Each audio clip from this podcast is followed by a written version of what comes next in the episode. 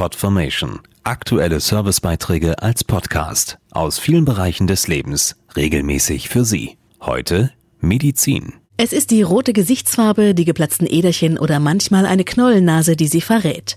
Wohl zu tief ins Glas geschaut, tuscheln Nachbarn und Kollegen und tun den Betroffenen damit nicht selten Unrecht. Denn wer diese Symptome aufweist, leidet oft unter Rosatia, einer chronischen Erkrankung der Haut.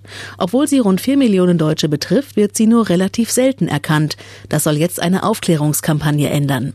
Wenn jemand an Rosatia leidet, sehen das irgendwann alle anderen. Sie lässt sich kaum verbergen. Der Hautarzt Professor Thomas Dirschka weiß, was das bedeuten kann. Rosatia kann in ausgeprägten Fällen zur sozialen Ausgrenzung führen. Die meisten Patienten schämen sich wegen der Rötungen und Schwellungen im Gesichtsbereich.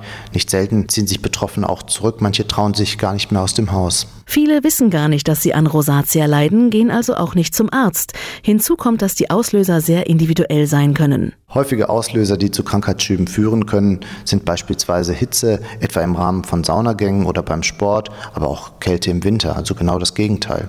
Auch scharfe Speisen, Kaffee, heiße Getränke im Allgemeinen, verschiedene Arten von Lebensmitteln. Deswegen müssen die Patienten für sich selbst herausfinden, welche Mechanismen und welche Lebensmittel bei ihnen einen Schub auslösen, um so durch Eigenaktivität mehr Kontrolle über die Erkrankung zu gewinnen. Es ist wichtig, schon bei ersten Anzeichen zu einem Hautarzt zu gehen, denn Rosatia wird oft mit Akne verwechselt. Der Arzt kennt die geeignete Behandlung der lebenslangen Erkrankung. Es gibt beispielsweise Kapseln zur inneren und Lotionen und Cremes zur äußeren Anwendung. Wichtig ist jedoch, dass die Medikamente durch eine niedrige Dosierung langfristig angewendet werden und dadurch auch verträglicher sind. Es gibt Medikamente, die speziell für die Rosatia zugelassen sind. Daneben gibt es Licht- und Lasermethoden, die insbesondere gegen Rötungen helfen.